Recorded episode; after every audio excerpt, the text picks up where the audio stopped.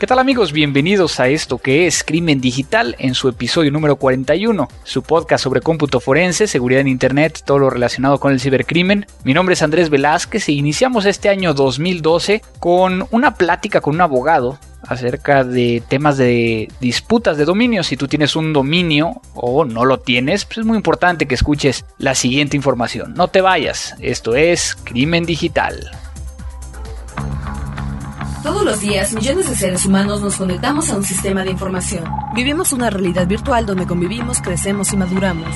Enviamos y recibimos datos a través de una red donde nadie se conoce. Solo vemos imágenes y reflejos, no juzgamos, solo intercambiamos. Es mejor estar informado, no hay pretextos. Crimen Digital, el podcast conducido por Andrés Velázquez con todo lo relacionado al cómputo forense, seguridad en Internet y las últimas tendencias nacionales y mundiales del cibercrimen.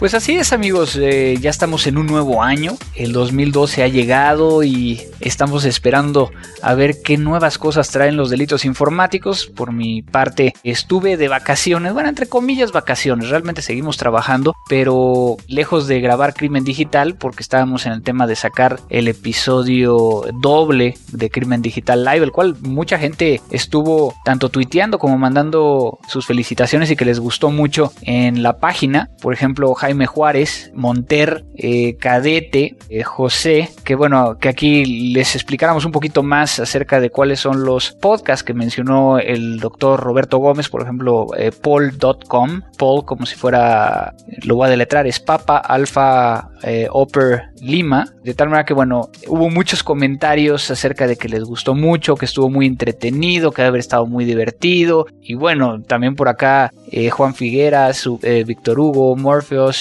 eh, Eric Fuentes, eh, J. Montoya. Y bueno, espero que, muchos de ustedes hayan tenido el tiempo durante eh, estos últimos meses del año pasado de poder llegar a descargar y revisar todos los demás podcasts que ustedes no estuvieron o que no habían tenido la oportunidad de descargar y, escuchar. También por ahí hemos recibido algunos mails de que tienen problemas para poder llegar a, de manera automática escuchar estos podcasts en ciertas plataformas. Nosotros ya hemos estado enviando esta información a la gente de frecuencia cero que nos apoya en toda la edición y toda la página y todas estas cosas para poder llegar a, llegar hasta ustedes, a los cuales les agradecemos mucho que sigamos juntos durante este año 2012. Por acá también vía correo electrónico tengo a Osvaldo Salazar, que es una pregunta muy interesante. Eh, dice, felicidades por el podcast, en especial por los últimos dos, se habla de los de crimen digital, simplemente geniales y ojalá realicen más de esa manera. Pues ahí nada más es, eh, ver las agendas que todo el mundo podamos llegar a coincidir. Su pregunta es, ¿qué tan recomendable es poner mi currículum o mi hoja de vida en línea. ¿Cuál es la opinión con respecto a los currículums u hoja vida en video? Bueno, Osvaldo, eh, en este respecto, yo particularmente tengo mucho cuidado de la información que estoy subiendo en línea y muchas veces encontramos páginas donde quien está buscando un trabajo está colocando sus datos personales, donde vive, su teléfono, su celular, quiénes son sus padres y yo creo que eso tiene que llegar a un punto donde si alguien requiere más información, pues que se la hagas llegar, que no pongas toda la información. En el caso de los currículums en video, particularmente a mí no me funcionan. Yo prefiero tener a la persona enfrente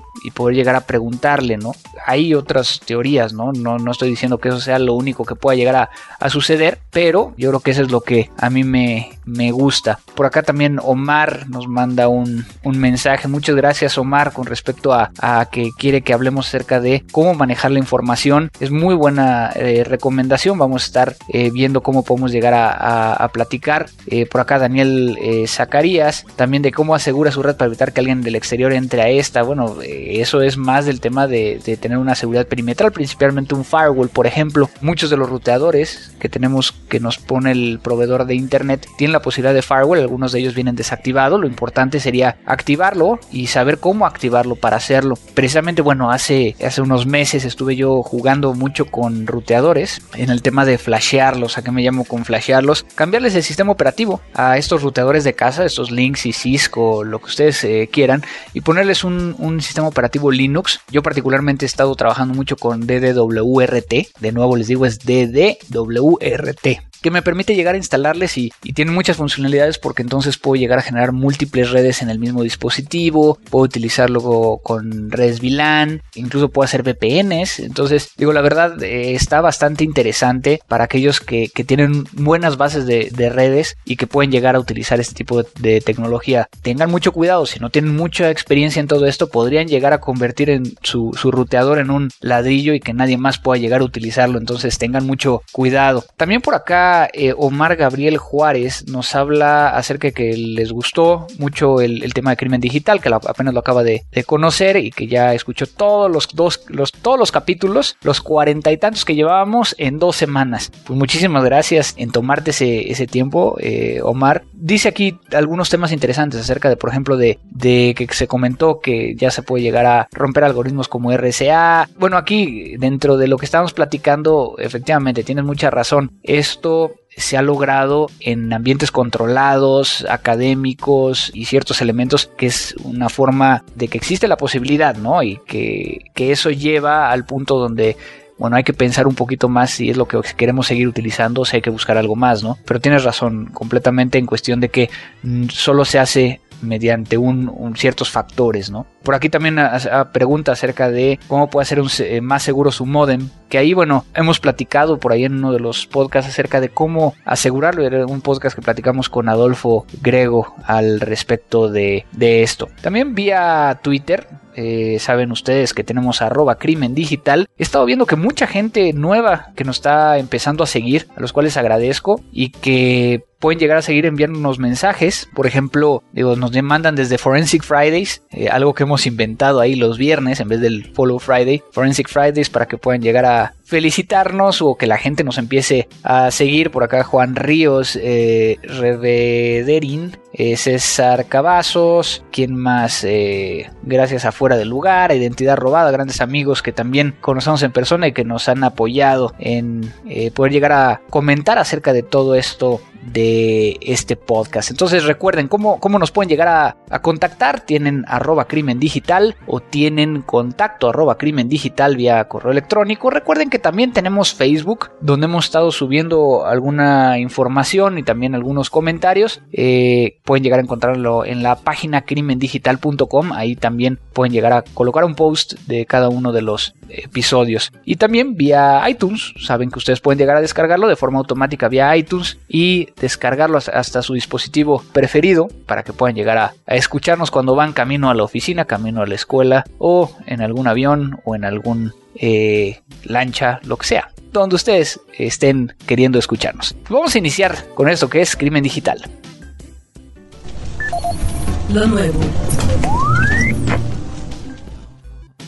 Pues estamos amigos de regreso aquí en Crimen Digital, vamos a estar platicando acerca de lo nuevo. Y hay tantas cosas que podremos llegar a estar hablando con respecto a qué ha sucedido desde la última vez que hicimos un podcast que como les decía ha sido ya un, poquito. Y quise tomar una historia en particular que fue precisamente el tema de eh, Wikileaks para algunos de ustedes que, no han tenido la oportunidad, por ahí saqué yo en mi blog un post acerca de Wikileaks y estos spy files, donde eh, Wikileaks da una serie de, de documentos donde argumenta el tema de que están los gobiernos haciendo uso de herramientas para interceptar para poder llegar a obtener información de cualquier dispositivo que tiene la sociedad. En ese respecto no les voy a dar mucho más información, digo, si quieren llegar a verlo, creo que lo pueden llegar a encontrar en andresvelazquez.com, donde he estado poniendo las cosas. Recuerden también de seguirme en arroba cibercrimen, que es mi Twitter personal para aquellos que no me están siguiendo. Pero quiero tomar este tema de Wikileaks porque eh, a finales de año también salió una noticia precisamente acerca del cómputo forense que se le hizo a la computadora de la persona que supuestamente dio información a Wikileaks llamado Bradley Manning que era parte del ejército de Estados Unidos. Entonces salió información precisamente acerca de que se hizo un cómputo forense y se encontraron comunicaciones, un chat entre Manning y alguien identificado como, como Assange. Eh, obviamente venía el nombre, ¿no? No es posible llegar a confirmar que efectivamente era de él, pero también encontraron dentro de la computadora el número de teléfono de Assange y un chat con un hacker, un, un cracker localizado en Estados Unidos, en donde Manning dice que es responsable de filtrar el video del helicóptero Apache que Wikileaks sacó en el, en el 2010. Entonces, hasta, hasta precisamente estas fechas, que estamos hablando que fue diciembre 19, 20, una cosa así, fue donde Estados Unidos no tenía evidencia de poder llegar a vincular a Manning con Assange. Entonces, eh, había otros logs que eran, que fueron proveídos al FBI por, por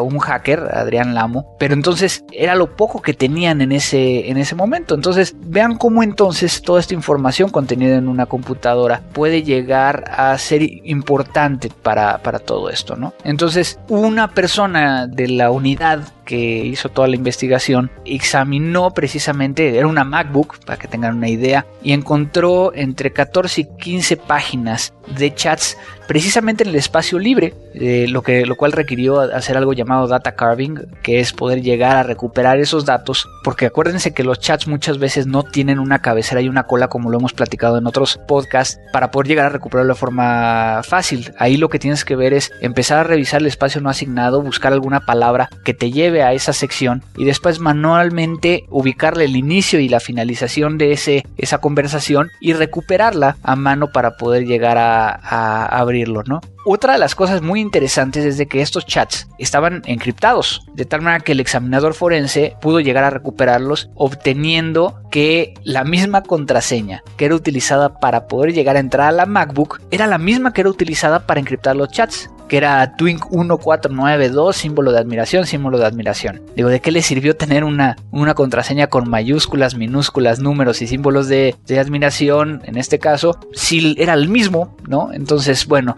aquí todo esto se fue uniendo a, a todos los hechos que, que ya conocemos para poder llegar a dar más evidencia. Entonces, muy interesante todo esto. Estoy planeando obtener más información, si es que puedo, para poder llegar a compartirlos con ustedes vía mi blog, andresvelazquez.com, y pues ahí, ahí, tendrán más información. Pues vamos entonces a la siguiente parte, que es una entrevista muy interesante con Joel Gómez, un abogado que se ha especializado dentro del campo de delitos informáticos a la disputa de dominios. A ver qué nos platica y ahorita regresamos.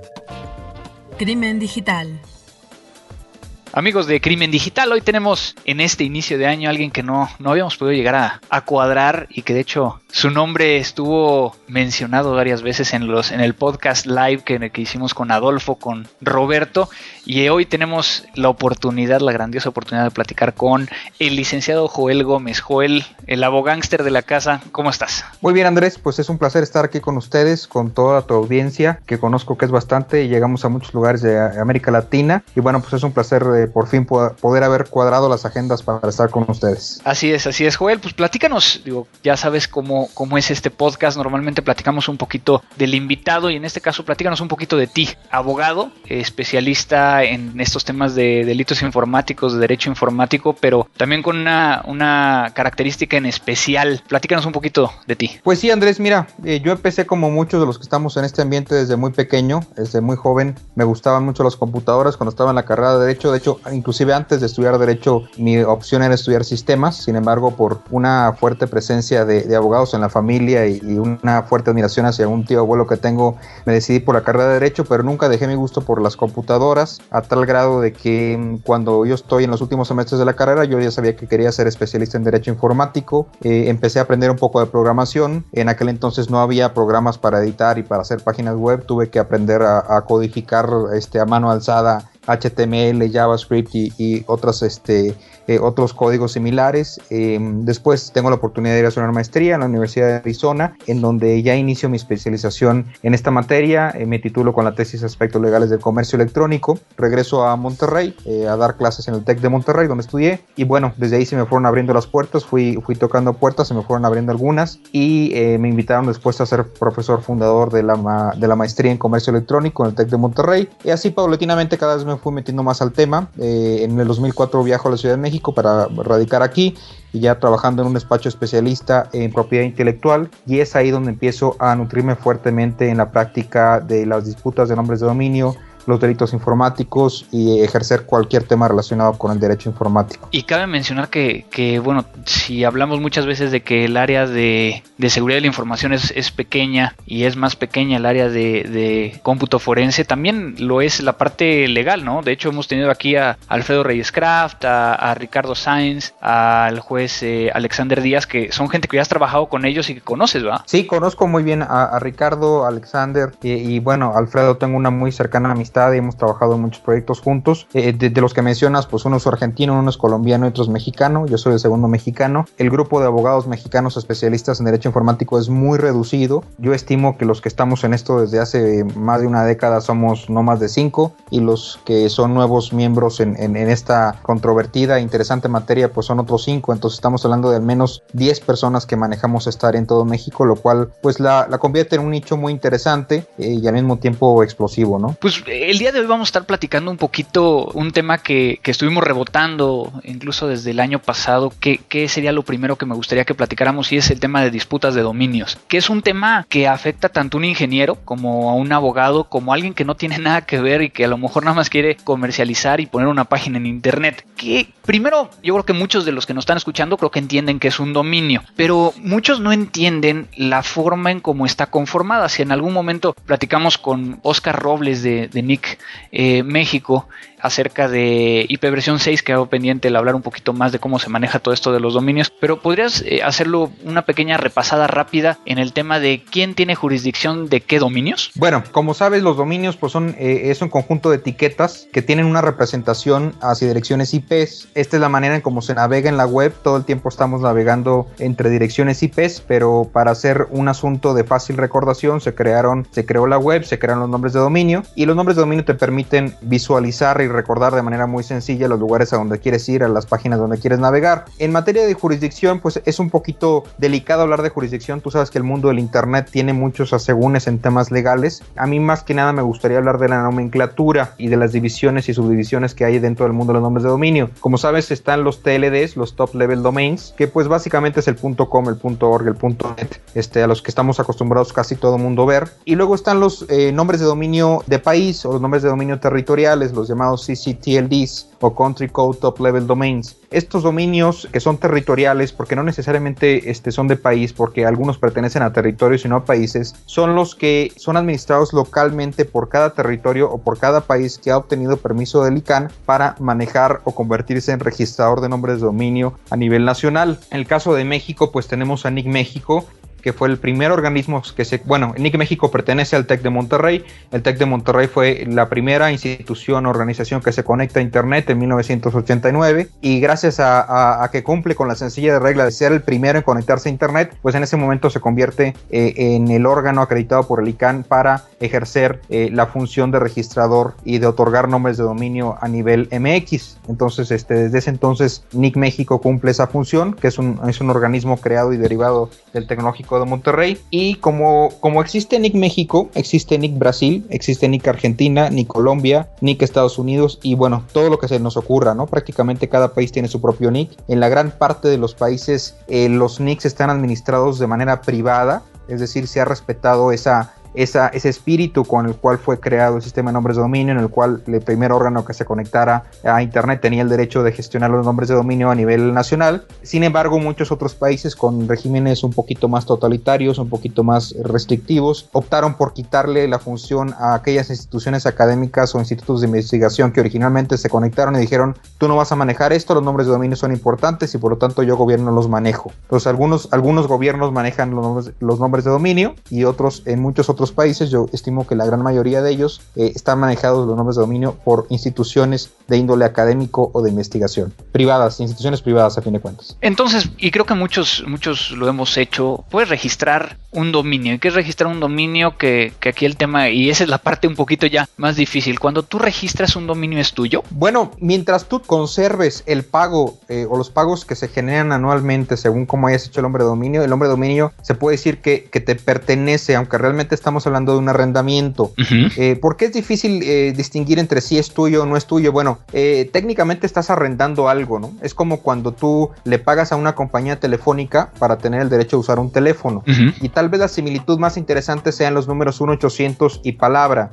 por ejemplo, 1800 hoteles, 1800 florería, 1800 restaurantes, qué sé yo. Esos números 1800 en donde hay una asociación hemotécnica para que el usuario pueda fácilmente recordar qué número marcar, más o menos de manera similar funcionaría eh, eh, los nombres de dominio. Mientras tú lo pagues, tú tienes el derecho al uso. Pero si a ti se te olvida renovar tu nombre de dominio, aunque tengas 5 años pagándolo y se te olvidó que el quinto año vencía, en ese momento el dominio vuelve a estar en manos de, digamos, del trading o del dominio público y cualquier otra persona lo va a poder registrar. Obviamente existe un sistema de resolución de disputas del cual trataremos más adelante para determinar si es posible que esa persona que registró el nombre de dominio después de haberse vencido tiene un legítimo derecho de conservarlo o no. Y, y, vaya un poquito el tema de, poder hacer esto un poquito más como una plática, ¿no? Y, por ejemplo, ¿yo podría registrar cualquier nombre? Técnicamente sí, esa es la pregunta que sobre todo causa mucho conflicto entre los abogados, este Andrés, eh, cada vez que me paro en una audiencia de índole jurídico, pues les causa a ellos mucho conflicto el hecho de decir, oye, ¿cómo es posible que cualquiera pueda registrar mis marcas o las marcas de mis representadas, de mis clientes? Y lo que hay que entender es que el nombre de dominio no es una marca. Eso es bien claro, el nombre de dominio no es una marca. Tiene similitudes, tiene colisiones, sí, pero no es una marca, es un identificador en Internet. A fin de cuentas eso es. Entonces, cualquier persona que tenga los 11 dólares, los 40 dólares o los 15 dólares que cuesta registrar el nombre de dominio y la tarjeta de crédito para hacer la transacción, puede hacerlo. Hay algunos países que son más restrictivos. Por ejemplo, en el caso de Chile, si tú quieres registrar un nombre de dominio, te piden que tengas un domicilio en Chile o un representante legal en Chile. Entonces ahí ya los registradores ponen sus propias series de, requisitos para otorgar los nombres de dominio. El caso de Costa Rica es muy similar también. También me tocó, por ejemplo, a mí en, el caso de, Colombia, donde nosotros tenemos como marca cómputo forense, nos pidieron el, registro de la marca para poder llegar a darnos el dominio. Entonces, este, son de las pequeñas cosas que a lo mejor muchos no conocemos que, eso se puede llegar a dar. Entonces, bueno, aquí, aquí vemos esta parte de que cualquier persona puede llegar a registrar un nombre de dominio, incluyendo una marca. Pero también por el otro lado, si yo tengo una marca, ahí es donde viene la parte de la disputa, de poder llegar a decir, oye, es que esa es mi marca. A ver, Andrés, antes de que se me olvide, déjame hacer una acotación sobre lo que acabas de mencionar. En eh, la frase de cualquier persona puede registrar un nombre de dominio es válida si las políticas locales así lo permiten. Sí. ¿sí? Es decir, eh, acuérdate que hay a nivel general hay dos grandes divisiones, los GTLDs o los nombres de dominio globales y los CCTLDs, los nombres de dominio territoriales. Los globales hay dominios abiertos y cerrados, que es este rollo, bueno, los abiertos es el .com, el .net y el .org. Pero hay dominios cerrados, por ejemplo, el .edu de educación, el punto .gov, el punto .mil de instituciones militares, pues ahí sí tienes que demostrar que eres una institución militar, que eres una institución de gobierno o eventualmente que eres una escuela para poder registrar ese nombre de dominio. Entonces, reiterando, si es un nombre de dominio abierto, es decir, si no hay ninguna restricción para su registro y si cumples con las políticas locales del registrador de cada país del que se trate, si es que estamos hablando de un país en particular, pues entonces no hay ningún problema. Cualquier persona puede registrar un nombre de dominio. Entonces, por ejemplo, volvemos eh, aquí haciendo otra vez la pregunta. Digamos que yo tengo una marca y mi marca es Patito, no sé, Patito eh, MX, ¿no? Eh, o bueno, lo que pasa es que es, es muy malo porque Patito es una, una palabra normal, ¿no? O sea, ¿hasta qué punto puedo llegar a debatir en ello? Bueno, hay que tener cuidado. Las palabras genéricas son fácilmente registrables. Bueno, cualquier tipo de palabra registrable en el sistema de nombres de dominio, siempre y cuando, insisto, te asignas a las políticas locales de cada país. Sin embargo, ¿qué, sucede? Cuando tú registras un nombre de dominio, realmente estás haciendo un contrato. Y es un contrato de adhesión. ¿Qué significa un contrato de adhesión? Pues que es un contrato que no puedes negociar.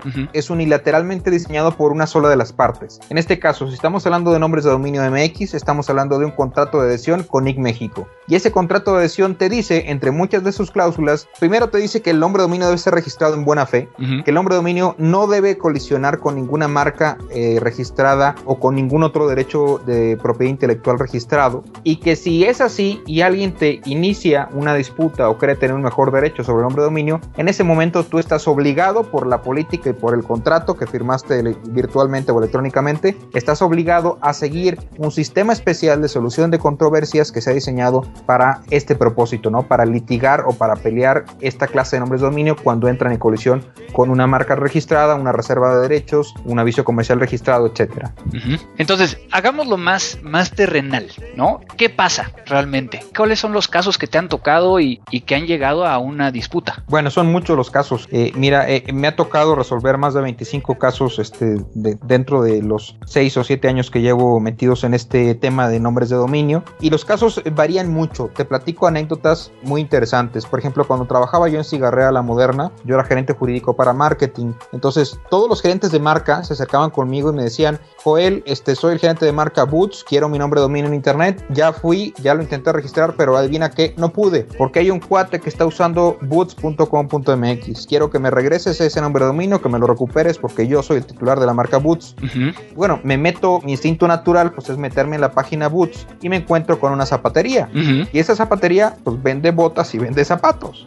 Entonces ahí, pues mi respuesta al gerente de, la marca Boots fue muy simple. Le dije, este, ¿sabes qué, Paco? Lo lamento mucho, pero pues no puedo hacer nada por ti, porque este cuate tiene un interés legítimo en el nombre de dominio, porque el señor tiene una zapatería y su zapatería se llama Boots. Uh da la casualidad que es, que es idéntico a tu marca, sí, pero él lo está haciendo de buena fe. Él no está haciendo un uso de mala fe de, la palabra Boots, porque él tiene una zapatería, tiene un interés legítimo, vende zapatos, entonces no se puede hacer nada al respecto, ¿no? ese, ese me acuerdo muy bien, fue el primero de los, de los acercamientos que tuve con esta materia. Eh, meses más tarde se acerca otro gerente de marca conmigo, la marca Camel, me dice, Joel, necesito tener camel.com.mx y adivina qué, está ocupado. Me meto yo a la página de Camel y me doy cuenta con que era un coleccionista. Camel es muy famoso porque saca estas cajetillas muy modernas con unos, eh, unas funditas, hace mucho lo, hacía y ya no sé si lo hagan ahora, pero Camel siempre fue una, una marca muy innovadora y que le gustaba mucho a la gente. Entonces, el titular de este nombre de dominio era un coleccionista de artículos de la marca Camel y además era un no fumador. Él te decía, yo no fumo, pero me encanta la marca Camel, me encantan sus anuncios panorámicos, su publicidad, me parece muy inteligente, las fundas que adornan las cajetillas las colecciono, las guardaba, las desdoblaba, las escaneaba y las subía a esta página. Que haciendo un pequeño paréntesis a nuestros queridos podescuchas, Crimen Digital no alienta a que ustedes fumen, eh, simplemente estamos hablando de aquí de casos prácticos, ¿no? Son casos prácticos y que bueno, sucedieron hace muchos años y que seguramente muchas de las cosas que diga ya no estaban vigentes, a lo mejor los estatus legales han cambiado las cosas, ¿no? Pero, pero bueno, volviendo al tema, este, le dije algo muy parecido al gerente de la marca, le dije, ¿sabes qué? No te puedo ayudar porque esta persona este, no está haciendo un uso ilegítimo eh, a los efectos de la política del hombre dominio, pero sí podemos eh, llegarnos de otros recursos legales. Por ejemplo, en aquel entonces la Ley General de Salud decía que no podías hacer publicidad de tabaco en Internet salvo que mediara un mecanismo de comprobación de mayoría de edad. Y bueno, fue por ahí donde pudimos evitar que esta persona siguiera usando el hombre dominio para publicitar de alguna manera eh, o para mostrar al público productos de tabaco de esta marca. Pero bueno, no recuperamos el nombre dominio, eso fue un hecho cierto. Lo único que evitamos fue que esta persona siguiera haciendo uso del dominio pues para mostrar los productos de la marca. Eh, como esos casos eh, son casos muy simples y vamos a ver por qué se puede y por qué no se puede a, a, veces luchar contra este tipo de situaciones. Hay que entender que esta política, que por cierto no hemos dicho su nombre, es una política que se llama UDRP por sus siglas en inglés. La política cuando es tropicalizada a un nombre de dominio territorial se le cambia la U por la L y se convierte en LDRP. Esta política, el objetivo es evitar el registro abusivo de nombres de dominio. ¿Qué implica el registro abusivo de nombres de dominio? Bueno, que una persona registre el nombre de dominio con el fin de lucrar con ese nombre de dominio, de aprovecharse de la fama que tiene una marca del nombre de dominio y desde luego estamos hablando de un nombre de dominio que es idéntico o similar en grado de confusión a una marca registrada. Entonces tú sabes que pertenece a una marca, eh, sabes que es una marca con cierta popularidad en algún país del mundo o a lo mejor tiene popularidad o fama mundial y tú la registras particularmente con dos objetivos. Uno, esperar a que se te acerque el dueño y te pida la marca y tú le digas sí te la doy pero te va a costar o bien acercarte al dueño y decirle sabes que aquí está tu nombre de dominio que es igual a tu marca marca te lo vendo. O dos, iniciar algún tipo de mecanismo de monetización del nombre de dominio. Por ejemplo, nombres de dominio de marcas muy famosas, pues tú le puedes, tú le puedes hacer un parking, un hosteo y puedes iniciar un sistema de, comunicación o de, o de mercadotecnia de ligas, por ejemplo, el famoso pay per click, ¿no? Entonces tú, tú instalas un directorio de ligas y te platico un caso rápido. Y disculpa que esté usando casos relacionados con, primero con el tabaco y ahora con el alcohol, pero son los que se me vienen a la mente. me, tocó lidiar con el nombre de dominio Grupo Modelo. Cuando tú abrías grupomodelo.com, se abría un directorio de la cerveza. Había ligas hacia productores de cebada, había ligas hacia fabricantes de latas, había ligas hacia decanes, hacia antros. Todo lo que está relacionado con el mundo de la cerveza estaba puesto en esa página grupomodelo.com. Entonces, eh, a esto me refiero con la monetización. La gente busca hacer dinero con el nombre dominio, eh, poniendo ligas que estén relacionadas o inclusive ligas de la industria pornográfica, que también es bastante común. ¿eh? Te aprovechas de la popularidad de una marca, metes tu página porno y sabes que muchos de los clics que lleguen a esa página buscando la marca, pues les va a interesar probablemente los contenidos que tengan estas páginas pornográficas y van a hacer dinero de alguna manera. Entonces, básicamente esos son los dos grandes casos. Puede haber otros casos que marca la política, por ejemplo, eh, que sea un competidor. Cuando tu competidor quiere fastidiarte la vida, eh, la vida electrónica o la vida virtual, pues va y se mete, se da cuenta que no tiene este, el nombre de dominio registrado de tu marca, de tu empresa, te lo registra con el objetivo de que no puedes hacer publicidad de tu producto este, en línea, ¿no? Entonces, esa es otra de las posibilidades que se puede dar en el mundo de las disputas de nombres de dominio. Cyber squatting, ¿qué es? Bueno, cybersquatting es precisamente el término en inglés que corresponde a la práctica del registro abusivo de nombres de dominio. Pero ¿qué tanto se da? Porque lo hemos escuchado, bueno, por lo menos yo lo he escuchado y, alguna vez lo he platicado con, diferentes personas, pero ¿realmente es algo, algo que debe de llegar a preocuparnos? Bueno, yo creo que sí. Y bueno, hay varias razones por las cuales nos podríamos preocupar, Andrés. Mira, la razón más sencilla para preocuparte es cuando tú tienes un interés en ese nombre de dominio.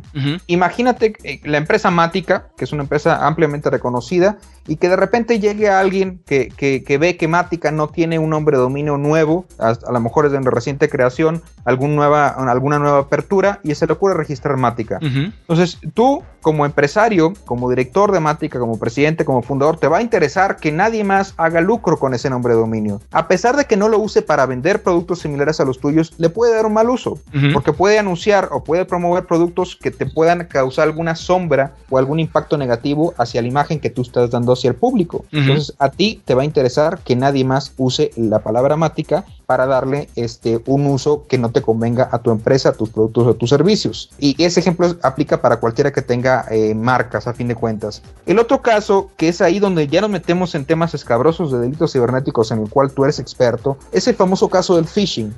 En muchas ocasiones, esta gente malintencionada registra nombres de dominio que son muy similares a marcas registradas o a veces son idénticos con el único objetivo de iniciar un portal de phishing para que la gente caiga en este delito eh, de robo de identidad y puedan hacerse llegar de datos financieros de las personas o, acaparar cuentas eh, bancarias y demás. Entonces, ahí es cuando realmente entramos en terrenos todavía más peligrosos que el simple hecho de registrar un, dominio este, de manera abusiva para buscar un lucro con él como los que estamos mencionando. Sin embargo, te quiero hacer una aclaración bien importante, Andrés. La política UDRP o LDRP no está diseñada para casos de phishing, ¿eh? Claro. Está diseñada exclusivamente para lidiar con registros abusivos en contra de marcas registradas. Y esa era mi siguiente pregunta. Eh, hemos, hemos conocido acerca de, ciertos registros de marca, o bueno, bien, perdón, registros de dominios que se asemejan demasiado, por ejemplo, al nombre de un banco, ¿no? O sea, por ejemplo, Banco Banamex y que le ponen Banarnex para que la R con la N parezca una M y que la gente pueda llegar a, si no se fija, a entrar ese, a ese sitio. En el caso de la vivienda en Colombia, digo, ya hemos visto en prácticamente toda América Latina. Ahí, ¿qué pasa? ¿Se puede llegar a, hacer un takedown del dominio? Bueno, es una pregunta eh, muy interesante porque todo depende de, a la luz de qué política o de qué región o de qué jurisdicción estés hablando. Por ejemplo, Estados Unidos ha hecho modificaciones a su ley y tiene de hecho una ley que se llama Anti-Cyber Squatting Act, o sea, la ley contra el cyber squatting y esa ley le da muchas facultades a Estados Unidos, puedes demandar por daños y perjuicios y ha hecho modificaciones a otras leyes que le permiten al gobierno de los Estados Unidos hacer un seizure o hacer un secuestro del hombre de dominio y hacer un, un, notice and takedown express. Es decir, si se sabe que ese nombre de dominio está siendo usado para fines delictivos, el gobierno de Estados Unidos puede ir con el registrar y decirle quiero que me tumbes este nombre de dominio, que no me le des ninguna, ninguna resolución a tablas de DNS para que la gente ya no lo pueda acceder y, y ya no puedas tener contacto con el contenido que es de, eh, de manera ilícita o ilegal.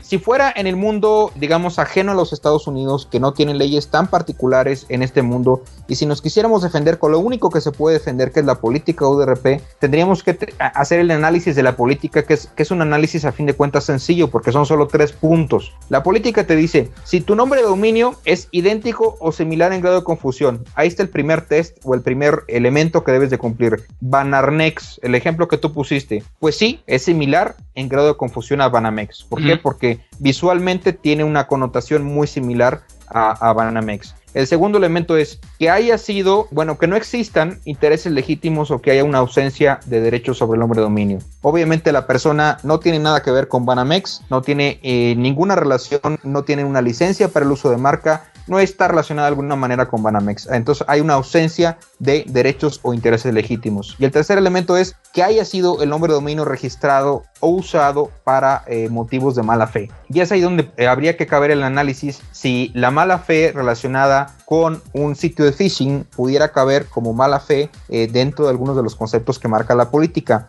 Yo lo veo un poco complicado, salvo por el tema del lucro.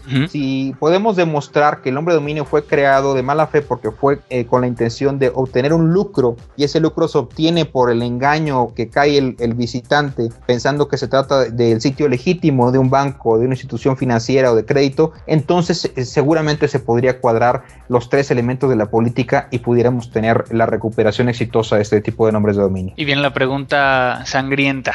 ¿Y realmente eso pasa? Pues mira, te soy honesto, de los 25 casos que me ha tocado llevar, ninguno ha estado relacionado con phishing ni con otro tipo de delitos informáticos. Seguramente sí se han dado. Y mira, eh, te voy a ser muy honesto, estos casos se ganan cuando tienes un buen abogado que te los lleve. A mí me ha tocado ganar casos de marcas muy famosas y marcas famosas a nivel mundial. Y los he ganado porque las demandas han estado mal redactadas. Y no estoy diciendo que estoy defendiendo piratas, no, nunca, nunca he defendido piratas. He defendido gente que tiene derechos intereses legítimos, pero este, en el momento de ver la demanda te das cuenta que está muy mal realizada, que el abogado no supo comprobar los tres elementos de la política y es entonces donde tú puedes tener una posibilidad de éxito. Entonces, ¿qué significa? Si tiene eh, la parte interesada un buen abogado que le redacte una buena demanda, seguramente tendrá altas posibilidades de demostrar los tres elementos de la política. ¿Cómo, cómo es el proceso? Digamos que yo tengo una situación, entonces tendría que, contactarte, por ejemplo, a ti. En ese momento, ¿tú a quién acudes? Imaginando que, necesito proteger o pelear por una marca que es específica mía. Y pongamos cualquier cosa, ¿no? Consultores extremos, lo que tú quieras. Sí. Algo así, ¿qué sería el primer paso? Porque no es algo que sea a nivel eh, federal o local como es otros delitos, ¿no? Que afectan al patrimonio o que afectan a la sociedad. En este caso tienes que ir ante los, eh, dependiendo de cada una de las políticas, a quien hayan asignado como parte de, este consejo de arbitraje, le podemos llamar? No, bueno, te voy a hacer dos aclaraciones. Uno, no es un delito. El registrar un nombre de dominio, eh, aunque sea de manera abusiva, con la intención de lucrar, con la intención de obstaculizar a tu competidor, con la intención de hacer dinero, monetizar este, el nombre de dominio, aprovechándose de la buena fama de la marca, etcétera, etcétera, aunque le hagas con, todas esas características, no es delito, ¿sí? No es delito. Eh, eh, la política está diseñada especialmente para lidiar con esta clase de casos. Lo primero, cuando un cliente se acerca conmigo, eh, la pregunta básica es, ¿estamos hablando de un GTLD o un CCTLD? Porque de ahí puede haber una variación importante en las reglas del juego. la política global, que es la UDRP, tiene unas reglas bien claras y bien diseñadas por el ICANN, están ahí en las páginas de la OMPI, todo el mundo las puede consultar. Y si se trata de la eh, dominios MX, son políticas distintas que eh, Nick México tropicalizó de las políticas UDRP, que se parecen muchísimo a las UDRP, pero tienen diferencias importantes. Por ejemplo, una disputa de un dominio MX se lleva en español, importantísimo. En cambio, si se trata de una disputa de un caso eh, GTLD, pues se va a llevar en el idioma del registrar, que la mayoría de los casos es inglés. Entonces ya hay una gran diferencia entre si vas a pelearte en inglés o si vas a pelearte en español. Eh, en la política mexicana, por así decirlo, el LDRP está establece eh, la comprobación solamente de tres elementos. La política UDRP, que es la global, establece cuatro elementos los que tienes que probar. Entonces ahí tienes que empezar a hacer el análisis, cuántos elementos tengo que probar, en qué idioma me voy a pelear y... ¿Y dónde la presentas, ¿no? Exactamente, eventualmente si no estuviéramos hablando de México, pudiera ser que otro país tuviera sus propios mecanismos de arbitraje. Y ahí, y ahí quiero hacer otra puntualización sobre la palabra que utilizaste eh, hace ratito, el centro de arbitraje. La disputa del hombre dominio no es un arbitraje. Al menos en México no está considerado como tal. Se cuidó mucho la redacción para que no existiera la palabra eh, resolución, que no existiera la palabra sentencia, árbitro, etcétera. De hecho, los que resuelven estas controversias se les llama panelistas o se les llama expertos o grupo administrativo de expertos. Ese es el nombre que tienen. Eh, sus sentencias no son sentencias, se les llama resoluciones o decisiones. En fin, no es un arbitraje. ¿Qué es? Estos mecanismos son precisamente medios alternos de solución de controversias en materia de nombres de dominio. El arbitraje es un medio alterno de solución de controversias. Eh, la conciliación es un medio alterno. La mediación es un medio alterno. La negociación es un medio alterno. Y este, el mecanismo UDRP o LDRP, también es un medio alterno de solución de controversias específicamente diseñado para nombres de dominio. Digamos que mucha gente que nos está escuchando ahorita a lo mejor tiene un dominio o eh, conoce a alguien que tiene un dominio. Creo que, con lo que hemos platicado en, estos, en estos minutos que nos has regalado es de que sí se puede llegar a, iniciar una disputa. Eh, obviamente que hay que acercarse a las personas que conocen y que saben del tema para que puedan llegar a, llegar a un, buen término. Pero también terminando la disputa puede llegar, ¿cuáles pueden llegar a ser las resoluciones? Incluso puede ir en contra tuya. Sí, mira, y bueno, ya te mencioné algunos casos que me ha tocado llevar en contra de marcas muy famosas y que los he ganado. Entonces, eh, eventualmente las marcas pueden perder su nombre de dominio. ¿Por qué los pueden perder? Bueno, ya te puse dos ejemplos claros la industria del tabaco en donde haya eh, existió una buena fe en el uso de, los nombres de dominio. Están otros casos que causan mucha controversia que son los fan sites o los sitios de fans. Muchos artistas muy famosos a nivel internacional han perdido el derecho a usar su nombre en internet eh, a través de un nombre de dominio idéntico a su nombre porque pues los fansites han podido comprobar que no hay lucro de por medio y que el objetivo del registro pues no, no es la mala fe, ¿no? Entonces es importante pensar, eh, la gente suele pensar, tengo mi marca registrada, ya la hice, ya gané. Otro problema que suelen existir es el pirateo inverso de nombres de dominio, el reverse domain hijacking, como le llaman los gringos. ¿Qué es esto? En muchas ocasiones la gente se da cuenta de que existe un nombre de dominio muy popular, te metes a la base de datos del INPI o de tu este, autoridad de marcas a nivel nacional, te das cuenta de que no existe esa marca registrada, vas y la registras, obtienes el título de marca y luego corres ante la OMPI, que es el órgano que resuelve estas disputas, y le dices, ¿sabes qué? Yo tengo la marca registrada fulanita de tal y quiero reclamar la titularidad del nombre de dominio fulanito de tal. A eso se le llama pirateo inverso de nombre de dominio. ¿Por qué? Porque primero fue el dominio y luego fue la marca. ¿sí? Entonces hay que tener en cuenta eso. Las fechas importan. Si tú vas y te peleas por un nombre de dominio que tiene 10 años de haberse registrado con una marca registrada que apenas la obtuviste hace seis meses, pues evidentemente eh, hay un principio de mala fe, este, hay un principio de, en donde se presupone el pirateo inverso de nombres de dominio, que es una práctica muy condenada por los panelistas. Entonces, eh, no siempre el titular de la marca gana, eso es algo que nos debe de quedar bien claro. ¿Qué es lo más raro que has visto en, este, en esta área en particular? Ay, eh, lo más raro, bueno, más que lo más raro, lo más triste, me ha tocado tardarme un año en pelear un caso, no porque dure un año, el sino porque con el cliente las negociaciones pueden ser muy lentas.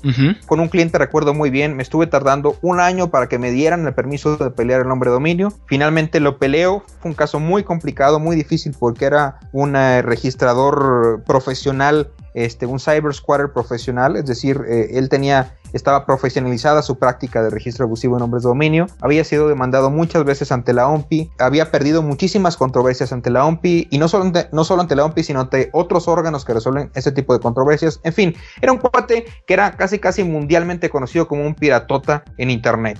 Y bueno, ya cuando estaba yo listo para presentar la controversia, entro a la base de datos de Juiz para ver los datos eh, de contacto del pirata me doy cuenta que el pirata había cambiado de nombre literalmente cambió su nombre. Y yo tenía todas las evidencias, todas las pruebas necesarias para irme en contra de esa persona, pero resulta que ya habían cambiado de nombre. Tuve que hacer una investigación todavía mucho más extensa para lograr comprobar que el nuevo nombre que había eh, usado pues era la misma persona. Armo la demanda, la presento, los panelistas hacen un estudio exhaustivo de la misma y me dan la razón. Ganan el caso y a los, eh, al año eh, resulta ser que el cliente perdió otra vez el nombre de dominio porque se le olvidó renovarlo. Mm. Entonces, este, ahí dices, bueno, echaron a perder todo un año, año y medio de, preparación del caso, echaron a perder la lana que me pagaron a mí como abogado, la lana que le pagaron a Lompi para llevar el caso, lo tiraron a la basura por un gran descuido que fue la pérdida de la renovación de nombre de dominio. Entonces, ojo, este, esta parte eh, es muy triste, ¿no? Cuando tienes todo un esfuerzo detrás para recuperarlo, recuperas y puedes perderlo tan fácil por, porque se te olvidó pagar, bueno, ahí es lamentable, ¿no? Sí, y, también, bueno, el, hecho de que si tienes una marca o estás creando una nueva marca, pues que puedas llegar a registrar no solo en tu, o sea, no, no solo, por ejemplo, en .com tu dominio, sino que lo saques en, los que más puedas, que, puedas llegar a, tener una, una, vinculación directa, como lo platicabas hace rato, sacarnos el .com, .mx si estás en México, o sacar el .org o .net, para que nadie pueda llegar a utilizarlo de mala manera, ¿no? Correcto, es la primera recomendación que yo les doy a todos mis clientes. Desafortunadamente existe un gran malinchismo en México y todo el mundo piensa en el .com como si fuera la panacea. Y cuando tienes presencia online, lo único que quieres es proteger el .com. Y la verdad es que es un grave error, Andrés, porque el .com MX o el .mx es tan valioso como un .com, porque la gente está muy consciente de que la terminación MX pues corresponde a México, ¿no? Entonces, si tú pierdes la oportunidad de registrar el MX o el com MX eh, o el net MX, puedes estar perdiendo una oportunidad valiosa porque quisiste ahorrarte 11 dólares o 40 dólares y a la hora de la hora vas a tener que pagar 4 o 5 mil dólares para recuperar el nombre de dominio cuando veas que alguien te lo ganó. Entonces, siempre será preferible invertirle un poquito más al portafolio de nombres de dominio, registrar todos los que estén relacionados con, tu país y que estén relacionados con tu marca, pues para evitar que, te sucedan estos tristes casos, ¿no? ¿Alguna otra recomendación al respecto para los que nos están escuchando? Sí, eh, algo que no tocamos, Andrés, durante la plática eh, fue el tema de los trabajadores o eh, los prestadores de servicios. Cuando alguien piensa en tener una página web, o tener presencia en internet, lo primero que dices es voy a buscar a alguien experto en sistemas, un chavito recién egresado o alguien que tenga una empresita en internet que me ayude a hacer mi página web. y, esa frasecita que me ayude a hacer mi página web siempre conlleva el registro del nombre de dominio. ¿Qué sucede? Nunca te das cuenta de que cuando tú le instruiste a tu empleado de sistemas o a tu contratado o outsourcing de sistemas, nunca te diste cuenta de que ellos pusieron a su nombre la titularidad del nombre de dominio. Entonces, pues en, en, el noviazgo todo es muy bonito, pero cuando te casas empiezan las broncas, puede haber pleitos, te, ya no quieres saber nada de tu empleado, no quieres saber nada de tu proveedor de servicios de internet y lo mandas a volar y te dice, ¿sabes qué? Pues eh, lástima que me hayas mandado a volar, pero eh, adivina que yo soy el titular de tu nombre de dominio porque lo registré a mi nombre. En ese momento te metes en un gran problema porque muchas veces no hay las pruebas o evidencias suficientes para demostrar mala fe o para comprobar que tú le diste la instrucción a esa persona para que registrara el nombre de dominio.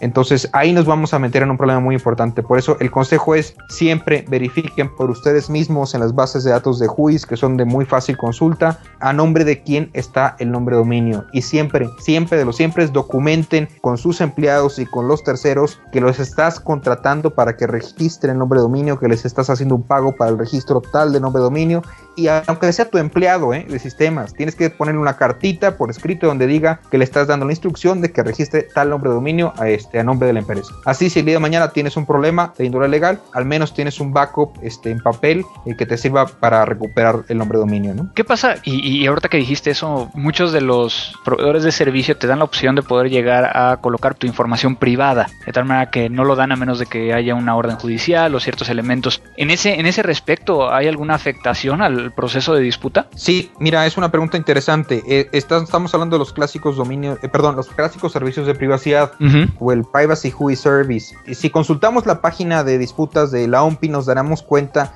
que hay muchos casos que han sido iniciados en contra de estos servicios de privacidad. ¿Por qué? Estos servicios de privacidad pueden tener muy diferentes políticas. Eh, puede ser una privacidad a ultranza, en donde bajo ninguna circunstancia, salvo que medie una orden judicial, van a revelar tus datos. O puede ser una protección un poco suave, en donde digan, bueno, voy a tener mis datos de privacidad puestos para que cuando alguien consulte la base de datos se vea el nombre de mi empresa y no tu nombre. Pero si llega un abogado y me dice, oye, quiero pelear este nombre de dominio porque le pertenece a mi cliente, porque yo tengo la marca, por cualquier otra razón, a lo mejor en ese momento dicen, bueno, va, te doy los nombres y te doy los datos de del verdadero titular, por así decirlo. A fin de cuentas, tú tienes la capacidad de demandar directamente al servicio de privacidad de JUIS y ya existen resoluciones en Estados Unidos que dicen que el servicio de privacidad es el dueño legítimo del nombre de dominio y el dueño real, por así decirlo, es una especie de arrendatario, es decir, es alguien que le está rentando el nombre de dominio al legítimo dueño, que es el servicio de privacidad. Entonces, este eh, no es un obstáculo realmente muy importante, se puede pelear contra un servicio de privacidad y se les puede ganar. Obviamente estos servicios de privacidad no tienen ningún interés en defender el nombre de dominio porque nadie les paga para ello, entonces tendría que hacerse una labor importante de coordinación con el cliente para ver si quiere pelear el nombre de dominio y en qué términos lo va a pelear. Ok, perfecto, perfecto. Pues algo más que quieras agregar, Joel, antes de, de pedirte también tus datos y dónde te pueden llegar a localizar y demás? Bueno, pues yo creo que lo más importante es la, la conciencia de que los nombres de dominio son el, principal identificador en la web. Y si nosotros no le damos la debida importancia por ahorrarnos 35, 40 dólares, el día de mañana podríamos estar gastando 5 mil o 6 mil dólares para pelear un nombre de dominio o para defendernos de una demanda de un nombre de dominio. El otro punto importante es que también la marca es muy importante. Si tú no tienes una marca registrada, no vas a poder pelear este, debidamente eh, o con éxito un nombre de dominio. Entonces, eh, tan es importante el registro del nombre de dominio como el registro de la marca. Son dos cosas que van de la mano y si adoleces de uno o careces de uno, podemos tener un caso muy complicado y a lo mejor pocas probabilidades de éxito. Me parece perfecto. ¿Dónde te podemos encontrar y, dónde podemos encontrar más información acerca de estas disputas? Gracias Andrés. Este, bueno, mi página personal es joelgomez.mx, eh, la página de mi despacho es lexinformática.com y por ahí también tengo un sitio este, que acaba de ganar cierto un premio como el mejor blog legal en México eh, de Amipsi que se llama derechoinformático.mx. En cualquiera de esos sitios pueden encontrar bastante información sobre esos temas. Ok, tu Twitter es Joel Gómez, ¿verdad? Eh, mi Twitter es arroba joelgomez.mx. No, solito, ¿no? Joel, Gómez MX sin punto, perdón. Ok, sí, sí, sí. Joel Gómez MX. Entonces, pues, para que, para que la gente te pueda llegar a, contactar, a, seguir ahí en el Twitter, también no solo Joel se dedica a todo este tema de los abogados, también le gusta todo el tema de los 4x4, de los jeeps. Y muy interesante ver ahí tus fotos y todo lo que, lo que andas haciendo cuando no andas aquí peleando y, viendo cosas eh, abogadescas. Pues agradecerte muchísimas gracias por, por tu tiempo, Joel por abrirnos un poquito los ojos acerca de estos y, digo ya sabemos que estás cordialmente invitado al próximo Crimen Digital Live donde tenemos ahí a otros participantes para que podamos llegar a platicar a gusto acerca de, diferentes temas. Pues agradecerte mucho Joel. Muchísimas gracias Andrés y es encantado de platicar con ustedes, todas sus órdenes. Muchísimas gracias. Música.